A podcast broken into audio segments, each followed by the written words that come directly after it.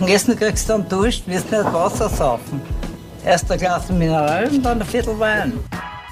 Herzlich willkommen zur 69. Folge Wein für Wein. Mein Name ist Katie. Und mein Name ist Michael. Und wir sind zwar WeinliebhaberInnen. Jede Woche verkosten wir gemeinsam einen Wein, wobei der eine nie weiß, was die andere mitgebracht hat und umgekehrt. Michi, weißt du noch, welchen Wein wir letzte Woche verkostet haben, beziehungsweise welche Weine? Ich wollte gerade sagen, ich weiß nicht, welchen Wein, weil es waren ja insgesamt fünf Weine. Wir haben über ein ganzes Weinbaugebiet gesprochen, mhm. und zwar über das Colli Orientali del Friuli und dabei einige Weine, autochtone Rebsorten wie Scopettino, Refosco oder Friulano vorgestellt. Genau, lauter klingende Namen, lauter schöne Weine. Und nachdem ihr jetzt die Woche davor einen Wein mitgebracht habt, bist du diese Woche dran. So ist es. Er steht auch schon vor dir. Mhm. Aber wir müssen vorher noch ganz kurz über Feedback reden, das wir erhalten haben. Und eine kleine Korrektur muss ich auch noch hinzufügen. Die Weine von Le Terre sind bei uns ja so mittel angekommen. Mhm. Wir waren von der Erwartungshaltung sehr hoch und haben irgendwie dann ja, schon ein bisschen, waren ein bisschen enttäuscht, sagen wir mal so. Genau. Wir haben ja alle Weine frisch aufgemacht. Man muss sagen, die Weine von Le Terre brauchen wirklich die Zeit in der Karaffen. Also ich mir das dann danach nochmal angeschaut, nach zwei, drei Stunden wird das schon noch um einiges leibender. Dementsprechend wollte ich das nochmal kurz anmerken. Also, wenn sie sagt, puh, das würde mich schon interessieren, auf jeden Fall zwei, drei Stunden Luft geben, weil dann wird es schon nochmal um einiges besser. Gleichzeitig muss man halt auch einfach sagen, dass unsere Erwartungshaltung einfach sehr, sehr hoch war und dann nicht erfüllt ja, wurde. Waren halt andere Sachen einfach geiler. So ist es. Das ist ja in Ordnung. Und wir haben einiges an, an positives Feedback gekriegt für die Regionsfolge quasi, was uns sehr gefreut. Danke dafür. Und ja, vielleicht wird man das in Zukunft öfter mal einstreuen, so eine Folge. Genau. Aber dann. jetzt, jetzt geht's los. Let's Stage go. is yours. Dankeschön. Schau dir das Ding einmal an. Also gleich mal vorneweg, wir haben da etwas sehr, sehr Dunkles im Glas. Und zwar so ganz, ganz es. dunkelrot und super dicht. Ich sehe nicht einmal durch, wenn ich das da jetzt einfach so stehen habe. Korrekt. Mhm. Rubinrot. Das gebe ich ihm. So. Ja, so ein ordentliches Rubinrot, ja. Halt super intensiv. Hätte ich auch gesagt, so. ein super, super dunkel. Einfach, ja, super ja. dunkel, super dicht das Ganze. Also es wirkt schon im Glas sehr, sehr dicht. Ich habe jetzt ganz kurz schon meine Nase reingehalten und es ist schon einiges an Dichtheit entgegengekommen. Sehr gut. Ja, und Viskosität schaut jetzt auch nicht leicht aus, wenn ich mir das so anschaue. Na gut, riechen wir mal dran. Huh. Also da haben wir viel. Da kommt generell mal sehr, sehr viel entgegen. Alles auch sehr, sehr dicht und sehr konzentriert. Ja. Also ich habe da gleich mal ein paar sehr intensive Noten von Anfang an. Einerseits Frucht, konzentriert, dicht, fast ein bisschen Richtung irgendwas Einkochtes mit Zwetschgen oder sowas in der Richtung, mhm. plus Beeren. Ja. Beeren dunkel. Beerenwald. Beerenwald, komplett, ja. Aber halt, Aber es, also wie wenn du das einkochst. Ja, ja, ich, ich wollte gerade sagen, es hat schon von der Frucht her auf jeden Fall so was sehr Reifes, mhm. eingekochtes so ein bisschen, also schon ordentlich was. Mhm. Und dann, was auch noch sehr intensiv und gleich von Anfang an da war, ist im Prinzip sind es Röstaromen. Du hast ganz intensiv, wie wenn du Kaffee röstest und in Kakao einlegst. So mhm. das. Mhm. Ja, Röstaromen, Vollgas. Würzigkeit auch, wobei die Röstaromen als allererstes kriege und dann erst ja. die Würze. Mhm. Aber die Würze, ich finde, die Würze ist halt so, das, die, die ist ein bisschen im Kontrast, finde ich, zu dieser, zu dieser eingelegten Frucht, ist die mhm. Würze halt diese schöne Kühle, die du da reinkriegst über Stimmt, diese Würze. Das finde ich halt ganz geil. Es ist lustig, also wirklich dieses Kaffeeartige, nicht nur die Röstaromen, sondern wirklich dieses, dieses, dieser Kaffeeton ist relativ intensiv, finde ich. Mhm. Ja, nehme ich gern mit. Und fast irgendwas minzig Eukalyptusartiges hinten drauf. Das finde ich nämlich auch. Also ich finde auch, diese Würze hat sowas Kräuter, aber eher so in diese Eukalyptus-Richtung, sowas ja. was richtig, so was nicht, nicht Pfeffer, aber so diese Frische eben. Ja, also genau. es kitzelt in der Nase, aber es ist halt nicht der Pfeffer, sondern ich finde auch eher ein bisschen in diese Eukalyptus-Richtung. Bleibt kühl, bleibt frisch. Cool. Hm. Na, das ist doch so viel Rechheit. Ja, na, finde ich gut. Also für das, wie du von Schnupfen und allem dahergekommen bist, bin ich begeistert. Mhm. Aber gut, das Ding ist jetzt auch nicht wahnsinnig verschlossen. Nein, definitiv. Sie das hilft wahrscheinlich. Hat auch schon äh, zwei Stunden in der Karaffe verbracht. Ah, ja. Auch das ist äh, sehr sinnvoll. Schon schön offen. Das ja, ja. Na gut. Hast du noch irgendwas hinzuzufügen? Was ja, das hast, das hast sehr schön, sehr schön erklärt. Schöner erklärt, Überblick. Das Einzige, was ich noch so ein bisschen ergänzen könnte, vielleicht, was, wohin mich diese Würze immer wieder treibt, auch da ist wieder dieses klassische Tannenwipfelgeschichtel. Ja, das habe ich da wieder Vollgas. Mhm. Ja. Aber das passt in der, in der Beschreibung, so wie es das du jetzt gebracht hast, finde ich, ist das eher ein Zusammenschluss dieser Würze-Thematik mit ein bisschen eben diesem waldigen Touch, den du vorher auch schon angesprochen hast. Na, dann nehmen wir mal einen Schluck. Bitte. Also am Gaumen ist richtig viel los. Mm. Du hast da am Anfang schon so ein bisschen Spikes von dieser dichten Frucht, aber intensiver hast auch da wieder die Röstaromen. Gerade was mir jetzt bleibt, ist ganz arg dieses röstige Kaffeege. Plus, du hast am Gaumen auch wieder so ein bisschen dieses, dieses grünwürzige, aber das ist eher in der Mitte drinnen.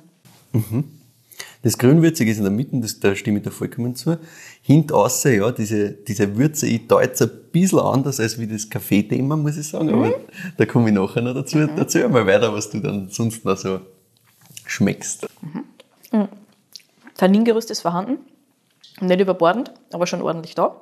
Und was ich jetzt natürlich ganz intensiv habe am Schluss ist Gust auf den nächsten Schluck, extremer Trinkfluss. Säure ist auch präsent. Yes. Und ansonsten bleibt durchaus auch da. Geht mir nicht sofort verloren. Und ich habe am Schluss wirklich dieses, dieses Kaffeeröstige.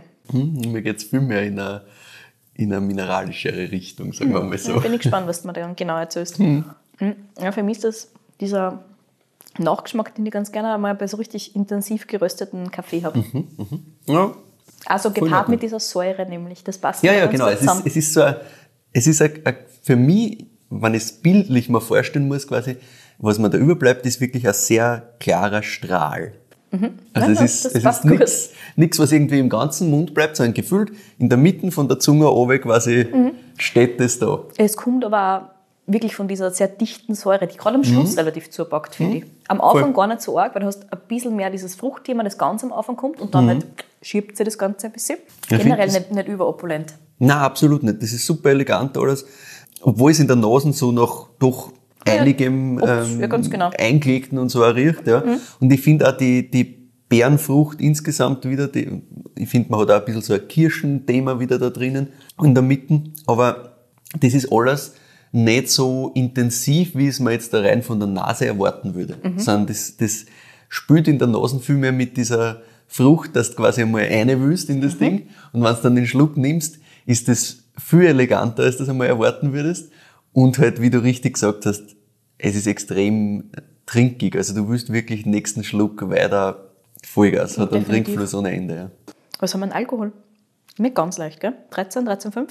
Wirklich? Ich muss dazu sagen, ich habe nach oben gedeutet. Hat tatsächlich 14 Alkohol. Ja. Wirk- also Würde mir aber ich nicht mir geben. Nein. Finde ich auch nicht. Weil es insgesamt halt am Gaumen, wie wir schon erklärt haben, ist ja sehr, nicht schlank, aber halt elegant daherkommt. Mhm. Elegant so. Voll. Man merkt, dass es nicht ganz leicht ist, wie gerade gesagt, aber 13, 13, 5 werde ich geben. Nicht mehr. Ja. Fesches Ding. Hat tatsächlich 14. Ist ein sehr fesches Ding, ja. Absolut. Was ist, glaubst du, für ein fesches Ding? Lass mich überlegen. So wie es jetzt daherkommt, auch vom Tannin her, kann ich mir nicht vorstellen, dass das recht alt ist. Ich dachte, ich weiß nicht, ob es ein 19 ist, ich weiß nicht, ob sich das ausgeht. Mhm. Und strukturtechnisch, da ich sagen, es kann durchaus auch Blaufränkisch sein. Oder zumindest irgendein Cuvée, wo Blaufränkisch drin ist. Blaufränkisch clean. Blaufränkisch clean. Ist er 19er oder Ich glaube, die 19 werden wir da als Kompliment notieren. Das ist, ist denn? 18. Wirklich? ja. Nein, niemals hätte ich dem 18 gegeben. Ich weiß. Und deswegen finde ich es halt auch so geil. Ja? Das ist 18. Wirklich? Mhm. Aber wo? Wie? Wie ist meine Frage? Haben Mhm. Wie Sie das ist- auf wie ist die 1000 Frage? Meter angebaut und früh geerntet oder was ist da passiert? Was glaubst du, wo das her ist? Also ich, ich hätte es da fast verraten können, aber habe es nicht gemacht, weil ich sag's dir einfach, oder willst, du das selber Ist das im überlegen? Südburgenland? Was hast du wo hast du Südburgenland, ja, ja. Ist Südburgenland. Herz? Ja. Ja, das macht mir schon mal sehr viel Sinn. Mhm. Gut, es macht schon Sinn, dass es Südburgenland ist. 18 hätte ich ihm niemals Nein. gegeben. Keine Chance. Nein. Ich überlege gerade, wenn wir noch nicht gehabt haben aus dem Südburgenland. Wen haben wir da wirklich noch nicht gehabt? Aber da haben wir jetzt schon wichtige Menschen durch. wir haben, wir haben viele wichtige Menschen durch, wir haben einen wichtigen Menschen noch nicht gehabt, aber der Punkt ist, was ich vorher, wo ich vorher hinaus wollte, Ja, ja, mineralisch am Schluss. Ich verstehe ja, schon. das es ist halt für mich wieder komplett dieses Eisenthema, wo ich sofort sage, Also wie ich interessanterweise schmecke wieder dieses relativ wenig, aber das kann halt einfach daran liegen, dass ich ein wenig hin bin halt. denke ich mir auch, ja. Ich glaube, das kommt ein bisschen dadurch, dass du diese Röstsachen viel mehr hast, als wie ich jetzt da zum Beispiel, ja. dass du vielleicht ein bisschen von der Verkühlung her, weil es wundert mich, weil normalerweise warst du da immer ähnlich auf Ja, dem man ist ja relativ schnell drauf auf solche Ja, Eisengeschichten. voll. Aber ja, das ist das, was ich vorher gemeint habe. Ich wollte halt nicht Eisen sagen. Naja, weil dann ansonsten verrate weiß ich halt ganz alles. genau, was Team musst. Ja, genau. Exakt. Ich dachte, das mache ich jetzt einmal nicht. Ich, ich sage einmal einfach nur mineralisch. Ich finde halt komplett, Hm. wie man es da. Macht Sinn. Ja, Ich werde dann einfach nochmal probieren, wenn meine Nase nicht komplett auf zu jeden ist. Fall wirst wirst sowieso, weil man das 18 ist, ne? Naja, Dann so ist es. freuen wir sich dann auf 19. Sag mal, wer es ist, ich weiß nämlich nicht, wo ich hingehen soll. Das ist der Markus Fallhammer, Weingut Schützenhof. Schützenhof. Fuck, den wollte ich machen. Ja, nein, den machst du nicht. Scheiße. Ähm, okay. Schön, was- danke. Was ich noch dazu sagen muss, ist einerseits, sorry, lieber Markus, dass es so lange dauert hat, weil ich echt schon vor langer Zeit mit ihm telefoniert. Es hat ein bisschen dauert, weil ich so viele Folgen offen gehabt habe Ah. Mhm. Yes. und dann haben wir noch ein paar Sonderfolgen dazwischen gekriegt und so Sachen. Aber jetzt ist es endlich soweit Mhm. und wir sind dort, wo wir schon mal waren. Das ist Sappari. Exzellent. Ritz Sappari 2018 Blaufränkisch Eisenberg, der hat sich Reserve. Schön. Markus Reserve Faulhammer. Bitte? Reserve sogar. Reserve sogar. Markus Faulhammer, Weingut Schützenhof. So ist es. So ein schönes Ding. Wir sind also in Deutschschützen. Markus Faulhammer. Yes. Und Weinbau gibt's in der Familie schon seit 1816, also schon eine ganze Weile. Mhm. Aber man muss fairerweise dazu sagen, bis zum Großvater war das eigentlich alles ja, Hausgebrauch, beziehungsweise halt auch direkt äh, Gebinde, also Fässer verkauft.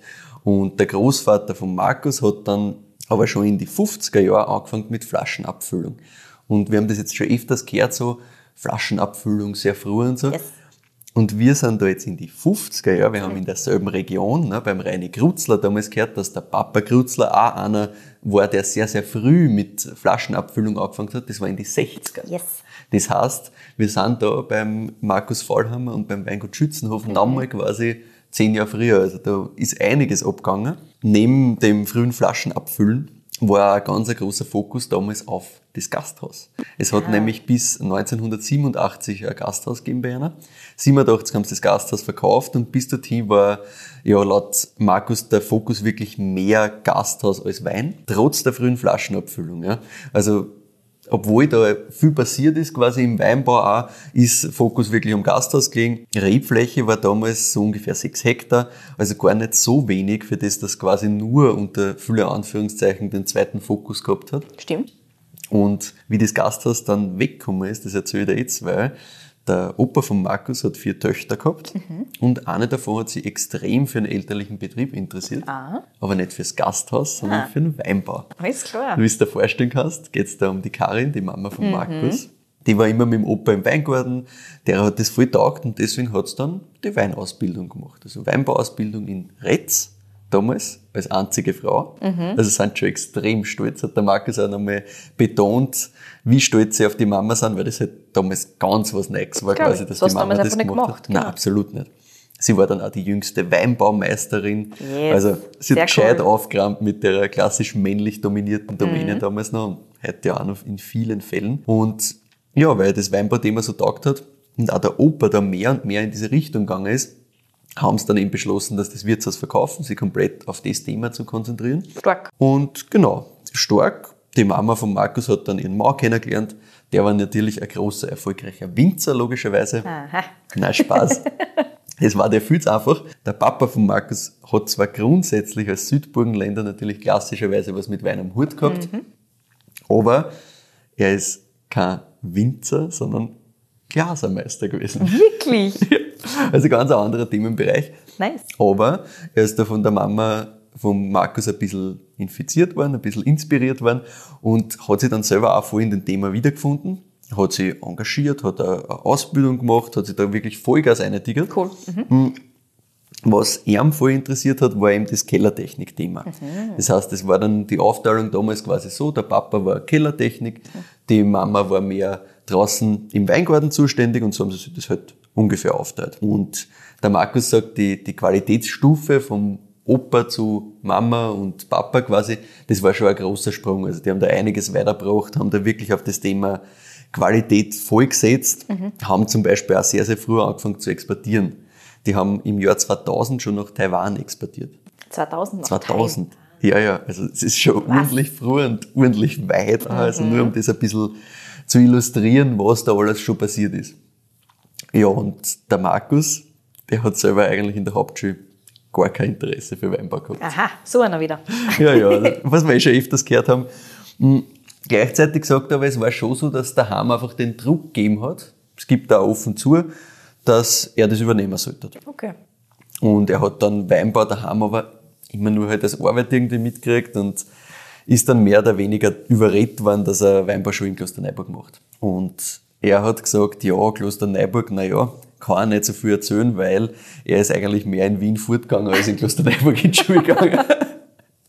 und er hat dann nach zwei Jahren auch abgebrochen, weil er ihm einfach die Motivation gefällt hat. Okay. Also er hat gesagt, grundsätzlich, er hätte es sicher geschafft, aber es hat ihm einfach so wenig interessiert, dass er sich nicht motivieren hat können, dass er da irgendwas lernt. Ja, ist halt auch schwierig, wenn du hingeschickt wirst, Voll. so drauf gedrängt wirst und dann ist halt nicht unbedingt das, was du willst, lernen und du bist halt jung, du hast noch keine Ahnung.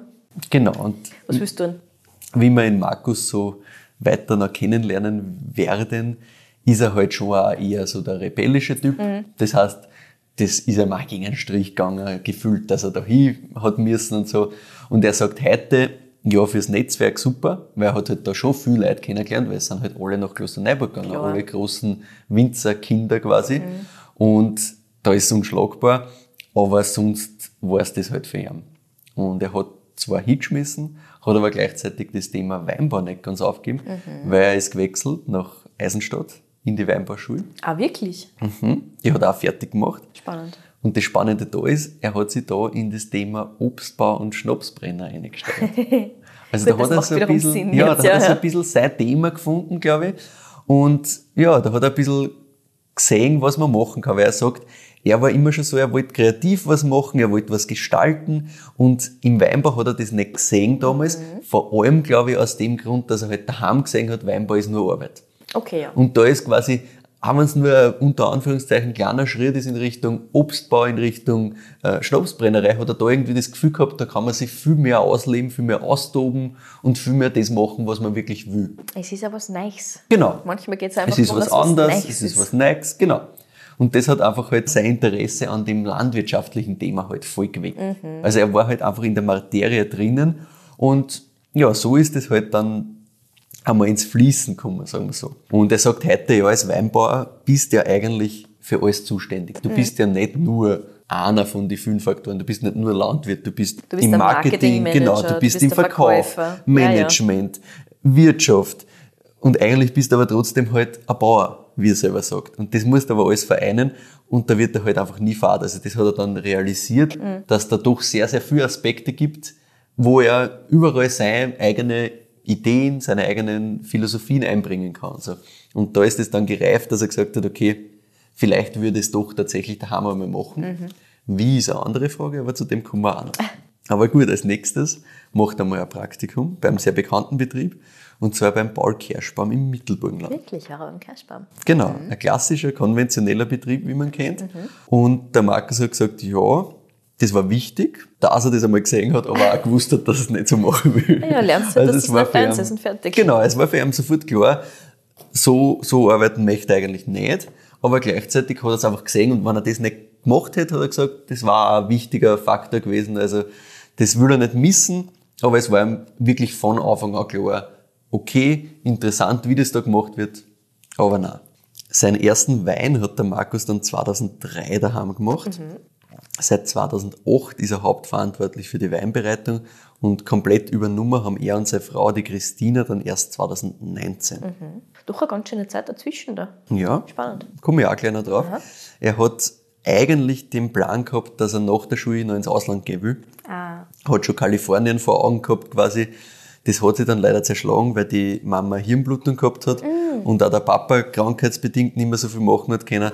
Und da hat er mit voller Kraft einfach rein müssen. Und wie wir es jetzt eh schon öfters gehört haben, wenn du einmal da mit voller Kraft drinnen bist, dass du dann einmal woanders hingehst, ist halt nicht so easy. naja, ne? wer soll es noch für die wieder Genau, übernehmen? wer soll es übernehmen?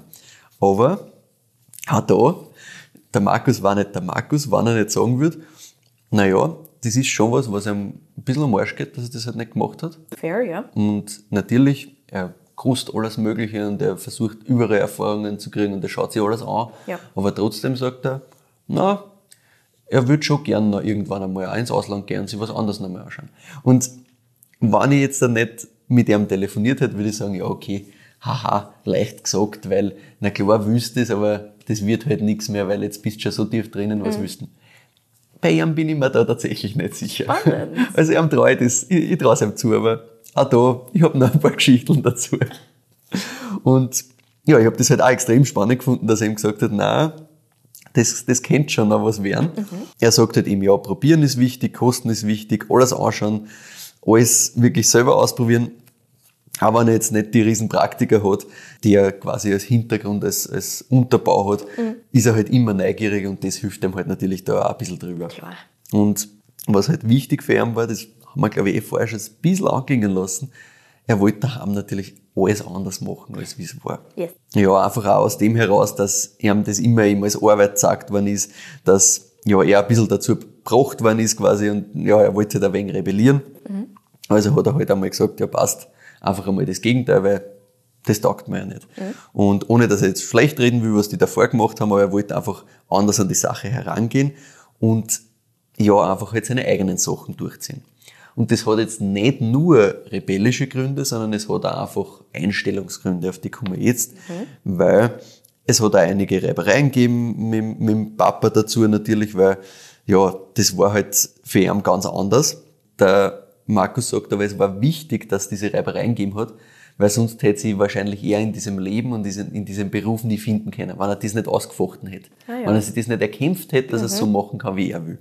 Und um das zu verstehen, muss man ein bisschen verstehen, wie der Papa und der Opa tatsächlich gearbeitet haben. Genau. Und zwar waren das so richtige Kellereitechnik-Experten. Ja? Und der Markus sagt, er kann sich halt noch erinnern von früher, die Leute sind zu einer gekommen von rundherum und haben gefragt, ja, was soll man tun bei dem einen Fassel ist was nicht so gegangen, wie wir gehofft hätten, was soll man da dazu tun? Also das war halt wirklich so, er hat so ein bisschen gesagt, so wie das Lagerhaus quasi. Also sie haben halt genau gewusst, was du brauchst, was dazu tun musst, wie das alles funktioniert auf technologischer Seite. Yes. Und das war halt für ihn immer so, dass er gesagt hat, na, ich will sicher nicht da alles zusammenladen, damit es dann halt so wird, sondern das muss anders auch gehen. Und damals, also wirklich als Kind eigentlich, unterbewusst, da war es ihm natürlich noch nicht klar, aber er sagt, damals ist der Grundstein gelegt worden für ihn, dass er gewusst hat, er will einmal Wein ohne Zusätze machen, so ganz grundsätzlich. Spannend, ja. Das muss doch anders gehen. Natürlich muss man das Ganze auch ein bisschen in einem Kontext betrachten. Ne? Also der, der Opa und der Papa, da war das einfach kein Thema, Wein ohne Zusätze zu machen. Ne? Das war direkt nach dem Weinskandal, Genau, Rotweinboom. 80er, 90er, was genau. wüssten. 90er, äh, Cabernet Merlot sind gekommen. Das waren alles Sachen, die für, für Opa und Papa gerade ganz interessant waren. Und der Opa war jetzt auch nicht einer, der irgendwie dogmatisch in eine Richtung gearbeitet hätte, gar nicht. Also der war zum Beispiel einer der ersten, der in Österreich Merlot anpflanzt hat, weil die Rebsorte Merlot ist als Qualitätsrebsorte zuerst in der Schweiz ähm, zugelassen worden, bevor es in Österreich zugelassen worden ist. Hm? Habe ich auch nicht gewusst. Ja. Strange, okay. Und der Opa hat das halt mitgekriegt quasi und hat gesagt, naja, wenn es in der Schweiz zugelassen wird, Kommt wird das bei uns auch bald sein. Ah. Und hat halt einfach einmal, ohne dass es zugelassen wird, einmal anpflanzt und hat gesagt, Okay. na, werdet schon sehen, das, das wird bei uns auch kommen.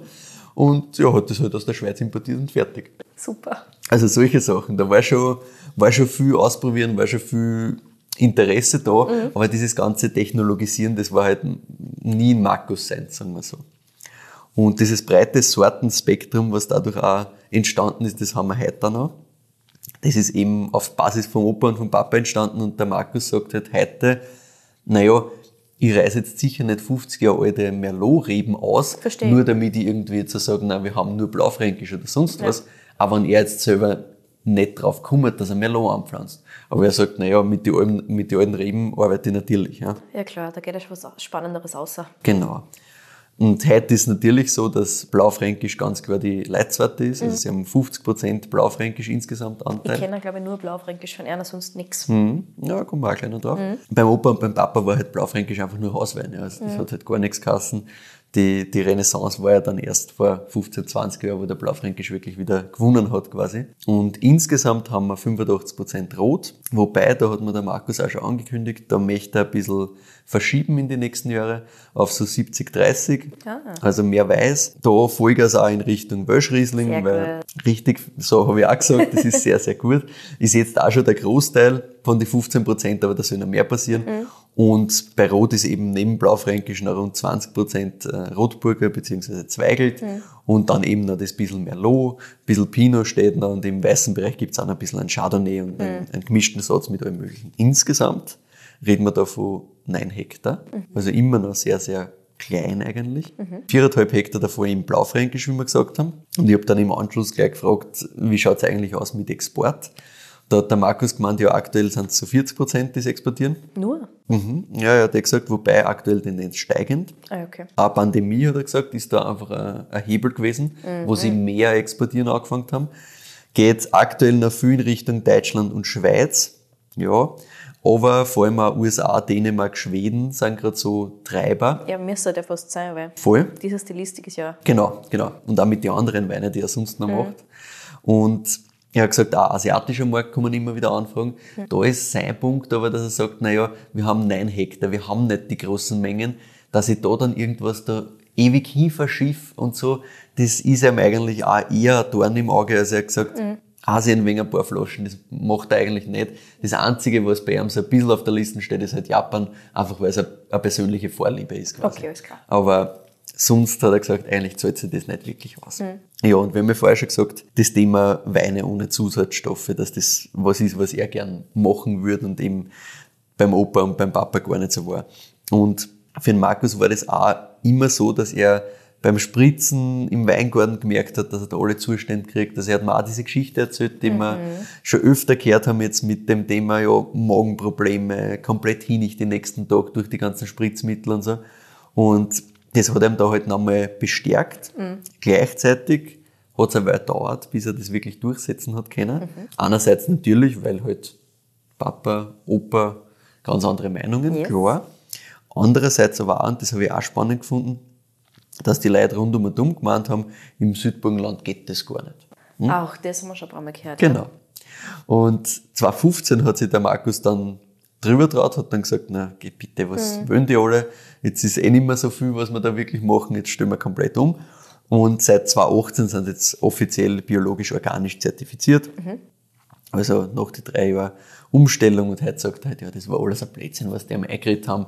Im Endeffekt geht es einfach nur darum, dass du halt mehr vorausdenkst, ein bisschen mehr an, an Hocken musst einstecken, damit sich das ausgeht, aber es geht und es ist überhaupt kein Problem. Der nächste Step, logischerweise, das, das biodynamische Thema, also auch da sagt er, nimmt sie immer wieder Sachen davon aus quasi, probiert die aus, hat auch Fortbildungen gemacht in die Richtung, aber er sagt, er hat sich dann entschieden, sie nicht zertifizieren zu lassen.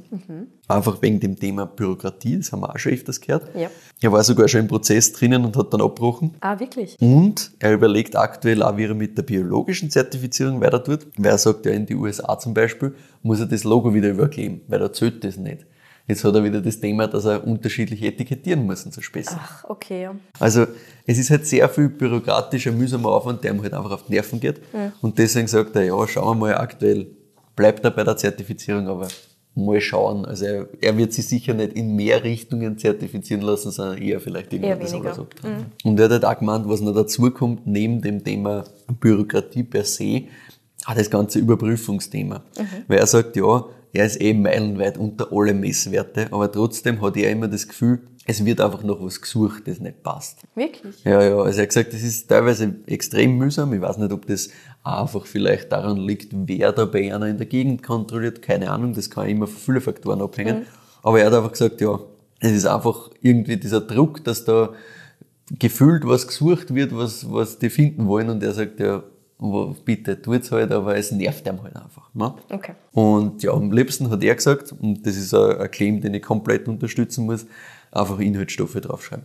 Das war ihm am liebsten. Dass man einfach sagt, passt, weiß aus. Das habe ich auch schon Mal gehört. Mhm. Das haben wir eh Ah, schon öfters ganz gehabt, genau. ja. Auch diese Diskussion, dass zumindest Schwefel ausgewiesen, werden soll, Ja. wenn nicht andere Inhaltsstoffe. Ja, Weil es überall draufsteht, ne? Genau. nur beim Wein halt nicht. Genau, der Markus ist da auch ein Verfechter davon, dass er sagt, na, alles drauf, weil die Leute sollen ruhig sehen, was da alles drin ist. Weil Mhm. Ja, ist Sinn. natürlich auch aus der Position logisch, weil bei ihm steht halt nicht viel drauf und überall anders halt. Na eh, aber die Leute wissen halt auch wirklich nicht, was sie da trinken, Nein, wenn sie einen absolut 2 Euro. Wein trinken. Null. Was da alles dabei ist, außer Null. ein bisschen Traubensaft. Genau, und bei Lebensmitteln muss man alles ausweisen, warum, Ja, ja, genau, beim warum ist der Wein ausgenommen. Ja. Voll. Also, wie gesagt, kann ich nur unterschreiben und er sagt ihm auch, ja, das ist halt transparenter, als wenn du dich hinter irgendeinem Logo versteckst, weil Stimmt da gibt's auch. dann auch wieder sieben Lobbys, die in die und die Richtung gehen. Richtig, und du weißt nie ganz genau als Konsument, was jetzt was genau hast. Du weißt das Nein, nicht. absolut nicht. Du bildest da halt irgendwas ein. Du Richtig.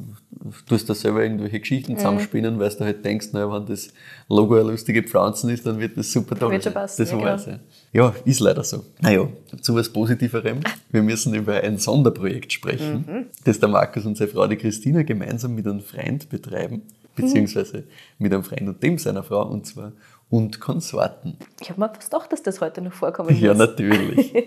Und zwar machen sie das gemeinsam mit Michael und dem seiner Frau, der Lisa. Die kennen wir auch unter dem Namen Vineria Mulacek. Und zwar ist es so gegangen, der Michael und der Jörg, der ist mittlerweile ausgestiegen, das sind zwei Lehrer aus der Gegend um Deutschschützen. Und die waren einmal beim Buschenschank, den der Markus eine Zeit lang betrieben hat. Und das war nicht irgendein Buschenschank, sondern eine vegane Buschenschank. Ja, wirklich? Ja, ja. Im Südburgenland? Also, ja, ja. Vaterhund. Ich sag grad, du siehst schon wieder, der Markus ist ein Revoluzer, weil im Südburgenland erwartet man sich viel, aber vegane Buschenschank jetzt vielleicht nicht unbedingt. Ja, jedenfalls ist der Michael eben selber vegan und so sind sie halt ins Reden gekommen damals und der Markus hat halt gerade mit, mit Petnat zum Spülen angefangen und der Michael und der Jörg haben ihm von einer Idee erzählt, nämlich sie wollen einen Uhudler Petnat machen. Yes. Und das ist natürlich, passt natürlich wie die Faust auf Sack, weil die einen haben Uhudler, haben die Weingärten dazu, die anderen haben also der andere, der Markus, hat die Experience gerade mit Petnaten, kennen Sie da aus, also, und hat einen Köhler. Also da haben sie halt wirklich die Perfekt. Leute optimal gefunden. Uhudler müssen wir vielleicht noch ganz kurz erklären, ist ja eine recht verrufene Weinart aus dem Südburgenland, Stimmt. die im Endeffekt ein Cuvée aus verschiedenen Urrebsorten wie Concord oder Elvira ist und halt sehr intensiv nach diesen Walderdbeeren riecht und auch schmeckt. Und beim Uhudler redet man halt immer von diesem Foxton, Ja. den er hat. Deswegen sind auch auf die Flaschen von Unkonsorten immer Füchse drauf. Ne? Macht Sinn. Ja, und sie, sie spielen da immer ein bisschen mit diesen negativen Zuschreibungen und gleichzeitig wollen sie halt sagen, was man daraus wirklich machen kann. Was ich auch noch gefunden habe, weil ich sehr lustig gefunden, der Name Uhudler, man weiß nicht ganz genau, woher der kommt, aber es gibt eine schöne Geschichte dazu. Und zwar, dass die Leute, die Uhudler getrunken haben, und zwar halt ein bisschen zu viel, dann am nächsten Tag so starke Augenringe gehabt haben, dass sie ausgeschaut haben wie ein Uhu. Das finde ich super. Ich akzeptiere diese Geschichte und möchte sie ab jetzt weitererzählen. Weißt, ich hab ich hab fünf, sechs so Geschichten gefunden, woher das kommen sollte und haben mir gedacht, das ist die einzige, Optimal. die wirklich leibend ist, die nehmen wir. Perfekt Bleiben wir dabei. Sehr gut. Naja, jedenfalls, wie wir schon checkt haben, es ist naheliegend, dass der Michael und der Jörg mit Markus gemeinsame Sache machen, weil eben Uhudler plus Petnat Experience plus Keller, das macht Sinn. Mittlerweile gibt's neben dem Petnat, dem Randale, auch den Roka, das ist quasi der Natural Uhudler, wenn man so will. Und ganz neu kommt als nächstes der Brutal, nämlich nach der Idee von der Bar Brutal, Wein völlig ohne Zusätze zu machen. Und das funktioniert mit Uhudler besonders gut, weil diese Urrebsorten vom Uhudler sind grundsätzlich schon sehr robust. Er braucht sowieso keinen Pflanzenschutz und nix.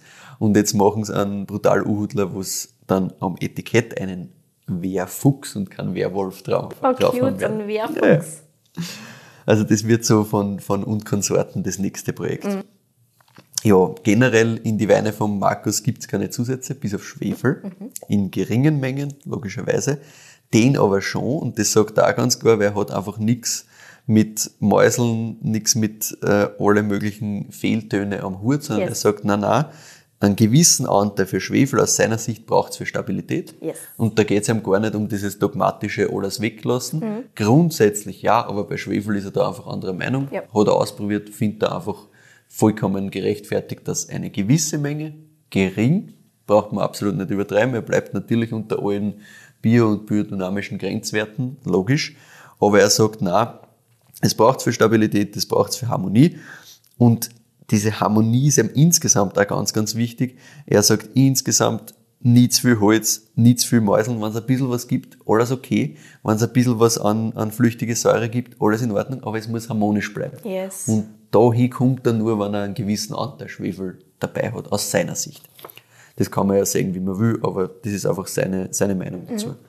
Ja, mir ist halt eben auch wichtig, dass man auf der anderen Seite weder in Schwefel, eh klar, aber auch sowas wie flüchtige Säure oder sonst was jetzt groß verteufelt, solange das nicht überhand nimmt. Weil wenn ich nur, er hat gesagt, wenn ich nur mehr flüchtige Säure rieche, interessiert es mich nicht. Oder wenn ich nur mehr Mäuseln habe, uninteressant. Das Richtig. muss schon dazu passen, das muss alles in sich stimmig sein. Ja, ich habe ihm dann auch noch gefragt, wie die Zukunft ausschaut. Und das war sehr spannend. Der Markus hat mir nämlich da nochmal dann eine Geschichte erzählt, die man wissen muss, damit man die Zukunft Ideen versteht. Und zwar haben sie 2004 das Weingut neu gebaut. Also wirklich so mit Architekten und ganz fancy. Da waren die Eltern da am Ruder. Ja. haben wir gesagt, 2019 hat er erst wirklich übernommen. 2003 Genau. war sein erster Jahrgang. Das heißt, da war er noch gar nicht die treibende Kraft. Und da ist das Weingut ausgelegt worden auf 20 Hektar. Auf 20 Hektar. Also die sind damals immer größer geworden und er ist halt dann jetzt in der Zeit wieder kleiner geworden. Und das passt halt mit seinen 9 Hektar ihm gar nicht zusammen, weil er sagt, im Endeffekt hat er viel zu viel Platz und er muss immer schauen, wie er das Ding bespült. Also er, er sagt, nur rein mit seinen 9 Hektar bespült er halt den, das Gebäude nicht. Naja, klar. Das geht sich halt einfach nicht aus. Jetzt macht er immer wieder Veranstaltungen und versucht irgendwie da irgendwie was am Laufen zu halten, immer wieder neue Ideen reinzubringen, aber er sagt halt langfristig ist das halt nicht. Da muss ich irgendwas überlegen. Das macht natürlich jetzt auch Sinn, weil dann hat er ganz easy Platz gehabt für die Konsorten. Genau, also für sowas ist super natürlich, aber insgesamt sagt er halt, ja, das geht sich halt einfach nicht aus für Na, das, klar. wie er arbeiten will. Und es war dann so, dass in den letzten Jahren das Gerücht umgegangen ist, dass es Weingut verkaufen will. Und er hat halt nur mal darüber gelacht, weil sie ist ein Blödsinn. Und das hat halt Kreise gezogen ohne Ende. Und mittlerweile sagt er, naja, im ersten Lockdown haben wir viel Zeit gehabt zum Nachdenken. und durch das Gerücht, das war jetzt ein bisschen der Running Gag und so, haben sie halt überlegt und heute sagt er, er will es nicht mehr von der Hand weisen. Wenn heute wer kommt und sagt, du, ich übernehme dir das Weingut, ich mache das mit, einem, mit einer sinnvollen Idee, würde er sagen, ja, ich überlege mir das. Nur das Weingut oder den Weinbau generell? Ja, pass auf. Sein Traum war nämlich, das Ganze auf so zwei, drei Hektar verkleinern. Wirklich? Wow. Keine MitarbeiterInnen, nix. Vielleicht nicht mehr ein Traktor, das war so das Optimale. Komplett unabhängig, viel mehr Familie.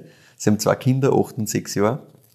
Und da will er eigentlich auch dabei sein und eigentlich, ja, geht ihm das ein bisschen auf die Nerven, dass er da oft halt, dass das an ihm vorbeigeht und es wird ihm einfach mehr zahlen, noch mehr mit den Kindern zu machen, Ja. noch mehr mit der Family zu machen und eigentlich dieses kleine Weinthema, irgendwo ein kleines Kellerstöckl oder sonst was, das würde ihm wirklich reichen. Das Wie dorthin, wo der. Daniel Schrammel heute ist. Ja, ja. Ist das lustig? Ja, ja, es ist voll spannend. Er find's urgeil, wenn Weinleser ist und da sind alle Höfer da und so und gemeinsam wird dann gefeiert und super leibend. Mhm. Aber in Wirklichkeit sagt er, kleinste Fläche, nur die geilsten Weingärten, sein Ding, das war's. Mehr braucht er nicht. Und das braucht nicht finanziell groß sein, sonst was. Mhm. Es muss sich einfach nur irgendwie ausgehen, passt schon. Also das wäre so das. Und deswegen habe ich gesagt, ich glaube ihm das, dass er sagt, irgendwann geht er nochmal weg, weil ich traue ihm auch Mhm. Ja, das zu, also dass er die. Hitten verkauft und sagt, passt, Jetzt mach meine drei Hektar ja. oder ich gehe gleich einmal, lass meine drei Hektar verpachte noch an irgendeinen guten Freund, wo ich weiß, das passt. Genau. Und dann, Dann komm ich komme ich in, in drei Jahren zurück oder so. Ja. Und gehe mit der Family irgendwo hin. Ja. Also würde ihm sofort zutrauen. Ja, und dann haben wir auch noch ein bisschen drüber geredet, ob, ob dann die Kinder auch einen Weinbau übernehmen sollen oder nicht. Und er hat gesagt, naja, er will es natürlich nicht so machen wie die Eltern. Also er will nicht sagen, was ihm am Weinbau taugt, nicht was die Arbeit dran ist oder nicht nur die Arbeit, sondern halt beides. Und halt wirklich diese, diese Leidenschaft da umbringen. Und wenn es halt dann ist, ja, aber er wird ihnen sicher keinen Druck machen. Alles klar. Also das hat er gesagt, es wird immer Weinbau geben bei einer in irgendeiner Form, aber wenn sie sagen, das interessiert es nicht, dann halt nicht. Vollkommen wurscht. Also komplett konträr zu dem, wie Genau. er aufgewachsen ist. Na cool. Genau. Und jetzt kommen wir mal zum Wein. Ne? Rizapari, Yes. Markus beschreibt das Ganze so, sehr karge Schieferverwitterungsböden, 300 bis 400 Meter Seehöhe. Ernere Reben sind 70 Jahre alt, die da stehen. Es ist der steilste, schwierigste zu bearbeitende Teil vom Eisenberg, das haben wir eh schon Oh, gehört. halt auch der Beste. Ja, ja. Blanker Schiefer, nur ein bisschen ähm, felsbraune Erde drauf quasi. Nach Südwesten mit langer Sonneneinstrahlung. Und er sagt, bei den alten Reben auf der Sapri schmeckst halt schon, wenn es in die Beeren einbeißt, dass das ganz was anderes ist als wie irgendein Das junger kann ich mir Rebstock. schon vorstellen. Ja, ja. Er hat gesagt, das ist viel intensiver, natürlich ganz geringer Ertrag. Aber du merkst halt, die Reben, die sind nicht gestresst, denen geht's gut. Das ist es. Ja, sie, sie schneiden nichts, also kein Rebschnitt, alles äh, gewickelt quasi um den, also der letzte Zipfel wird quasi um die, um einen Draht um und um gewickelt. Und ja, ihm ist wichtig, dass man beim Wein selber jetzt merkt, was ist das für Rebsorten, wo kommt das her. Ja. Das funktioniert auch sehr gut. So ist es. Und wir haben 2018 natürlich wie immer beim Schützenhof Handlese, eh klar. Dann bleibt es 41 Tage in dem Fall in Holzbottiche auf der Maische. Dann wird abpresst und das Ganze kommt in 500 Liter Fässern nur gebraucht. Er sagt, wenn die Fässer so zwei bis drei Jahre verwendet worden sind, dann kommen erstmals Lagen rein. Ah ja. Aber immer halt anteilsmäßig quasi. Einige ältere Fässer, ein paar, die halt wirklich erst die zwei, drei Jahre haben. Und was ihm ganz wichtig ist, ist, dass die Fässer davor auch nur für Blaufränkisch verwendet werden. Spannend. Weil er hat gesagt, wenn du da äh, Merlot oder eben ein, Cabernet oder sonst was drinnen hast, dann merkst du es nachher, wenn du dann Blaufränkisch reintust. Weil die erste Rebsorte quasi, die im neuen Fass ist, die beeinflusst es und die, der Geschmack quasi bleibt im Fass ein bisschen haften. Das Ah ist so okay. sein, sein Zugang dazu. Und wenn die, die Fässer eben davor in Verwendung sind, dann kommt das Ganze in Castellan, in die klassische Cuvée aus äh, Merlot, Cabernet und Blaufränkisch und aber eben da nur die, der blaufränkische Anteil in diese Fässer. Weil er ihm gesagt hat, anders, anders geht das für ihn halt nicht. Spannend. Ja, und dann bleiben die, die Lagenweine zwei Jahre im Fass, ungefähr, unfiltriert abgefüllt. Und je nachdem, wie sie sich tun, kriegst du dann auch noch ein bisschen Flaschenreife, sodass, und das ist eben ganz wichtig wiederum, wirklich antrinkbar sind, wenn sie am Markt kommen. Deswegen haben wir jetzt da gerade halt Den 2018. Genau. Und bevor ich da jetzt noch kurz was zu den Etiketten erzähle, die sind nämlich vor ein paar Jahren neu gemacht worden, würde ich dich bitten, dass du dir eine Bewertung überlegst und ich sage dir dabei, wo man den Wein kriegt und was er kostet. Und zwar Blaufränkisch Reserve Rizapari 218, einerseits bei Vino Spirit, andererseits direkt beim Weingut Schützenhof. Wir reden so von 35 bis 40 Euro. Ebenfalls empfehlen kann man vom Weingut Schützenhof eigentlich eh alles. Also, ich finde zum Beispiel die, die Einstiegsspaßweine, weiß nicht, ob du die kennst, Dunkelbunt und Funkelbunt. Nein. Das sind sehr Vom Namen her schon, aber Ja, ich glaube, ich habe es noch nie gehabt. sind geil, es ist halt einfach süffig ohne Ende. Kann man sich schon vorstellen. Dann hast du noch einen zweiten großen Blaufränkisch Rizeibritz. Das ist natürlich auch saugeil. Und bei den Sachen von Konsorten hast du auch einfach durchkosten. Immer eine Gaude und ja, immer Trinkfluss, immer Gaude. Das gilt auch für alle Weine von Markus. Also Trinkfluss ist da immer an erster Stelle das, das Rind. So ist es. Na gut, was machen wir für eine Bewertung? Also, wie du vorher ausgehört hast, gefällt mir sehr gut. Super clean. Mich würde es noch viel interessieren, wann er das geerntet hat, weil ich mir nicht, ich kann mir halt vorstellen, dass das 2018 ist. Halt. Auch wenn es Südburgenland ist, auch wenn es vom, vom kargsten Schiefer überhaupt kommt. Super geil erwischt, glaube ich. Was Ich war? kann schauen.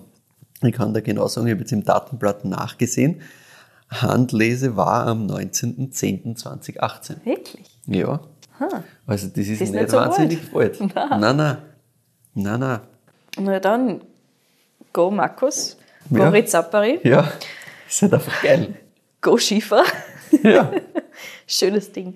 Ich würde dem ganz gern einen 9,5 geben. Einfach, weil ich glaube, dass ich mir die hecheren Noten nur für einen 19er aufheben muss. Vielleicht auch nicht, who knows, weil das ist schon mal mega geil, das Ding. Das ist mega geil, ich bin ganz bei dir.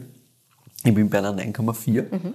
Ich bin mir auch nicht sicher, ob man sich da höhere Noten für einen 19er noch aufheben müssen, aber ich kann es mir trotzdem schon auch sehr gut vorstellen. Ja, weil meine, das gefällt mir halt ex- extrem gut.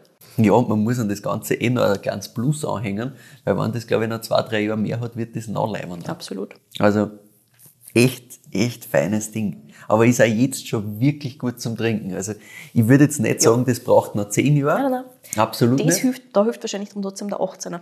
Ja, genau. Also es jetzt schon aufmacht bis ja, zum gewissen Grad. Voll. Das ist schon sehr leibend. Na gut, Etiketten, ich sag's da, Sag für alle ZuhörerInnen da draußen. Ich sehe jetzt einmal ein Faultier. Du siehst So. der Faultier, ja, auf das kommen wir auch gleich. Passt natürlich schon mal gut. An was hängt das Faultier? Warte, lass mich schauen. Was, ah, am Hammer. Natürlich. An einem Ha- Das hängt am Hammer. Ah, Faulhammer. Ne? I see it now. Ja, an alle ZuhörerInnen da draußen, ihr kriegt Fotos davon, ich werde es äh, dokumentieren, die einzelnen Sachen, weil grundsätzlich das Etikett, da ist halt ganz viel drauf. Das ne? Also los, ja. ganz viele unterschiedliche Sachen. Da stehen einerseits so kleine Sprüche drauf, die, die sie halt leibend finden. Sowas wie, spür den Boden ständig. also finde ich extrem geil. Oder der Inhalt dieser Flasche spricht fließend mineralisch. Wundervoll. Dann steht natürlich äh, 1816 drauf, Weinbau seit 1816. Und das ist quasi eine Form des alten Siegels. Weil die alten Flaschen, die haben so ein großes Wachsiegel auch drauf gehabt. Das war einer, einer Hauptlogo quasi früher. Und der Markus hat einfach einer Agentur, mit einer Agentur gemeinsam quasi sich zusammengesetzt, hat einer alle alten Flaschen hingestellt, die es von einer gibt, und dann haben sie versucht, irgendwie die wichtigen Sachen auszuarbeiten. Und ja, dann hast du eben da den, den Schützen drauf, ne, der am Eisenberg steht. Der Schütze am Eisenberg deswegen, weil Deutschschützen, das waren ja deutsche Schützen, die die ersten Besiedler vom Eisenberg Yes. waren, also vom, von Deutschschützen, von der Ortschaft waren. Und steht eben am Eisenberg, logischerweise. Ja, dann haben wir noch so kleine Sachen wie sieben Generationen, Herzblut steht da noch oben und eben das angesprochene Faultier. Das heißt auf der einen Seite Faulhammer, aber auf der anderen Seite sagt er, naja, das passt schon ganz gut, weil das Faultier, das ist langsam, das ist ressourcenschonend und gleichzeitig ist es halt gepaart mit dem Hammer, der steht halt auch fürs Handwerk. Also er sagt, das passt vom Namen, aber es passt auch so einfach für ihn als, als Symbol dieses Faultier, das mit dem Hammer gemeinsam da ist. Das steht schon für das, was er macht. Ich finde es super, dass er, das, dass er das Faultier ressourcenschonend nennt. Das ist so Was nichts hakeln. ressourcenschonend. Aber pass auf. Das muss er mir merken, für wenn ich nichts Ja, sage. das finde ich auch voll gut. Aber was, was ich auch super finde ist, und das ist das Zitat zum Abschluss, weil ich ihm natürlich gefragt habe, ja, fällt dir und so am Anfang, Mhm. wie er drauf gekommen ist, und seine erste Antwort war, naja, ganz einfach, mir haben schon immer Etiketten besser gefallen, und es mir besser gemerkt, wenn ein Tier drauf war. Ah, naja, bitte. Habe ich gesagt, ja, passt. Nicht blöd, stimmt. Ist und so sind sie quasi drauf gekommen. Ja Ja, klar, am am Korken Korken ist er da. Faultier. Das finde ich super. Das, ist, das, das zieht sich voll durch, das finde ich voll geil. Das ist mir noch nie aufgefallen, dass das ein Quaken drauf ist. sympathisch. Ja. Und mir ist auch noch nie aufgefallen, dass es ein Hammer ist, wo das Faultier drauf hängt. Ja, das sind so die kleinen Details. Also ich finde, das sind Etiketten, einerseits, weil sie so clean sind trotzdem, weil nur schwarz-weiß Mhm. erkennt man es gut. Also man sieht zwar weit hin und es ist halt so viel los und gleichzeitig steht halt ganz klar Weingut Schützenhof Mhm. um. Also ich merke mir es gut. Und wenn in einem Lokal so Flaschen vorbeigeht, dann check ich es auch gleich. Yes.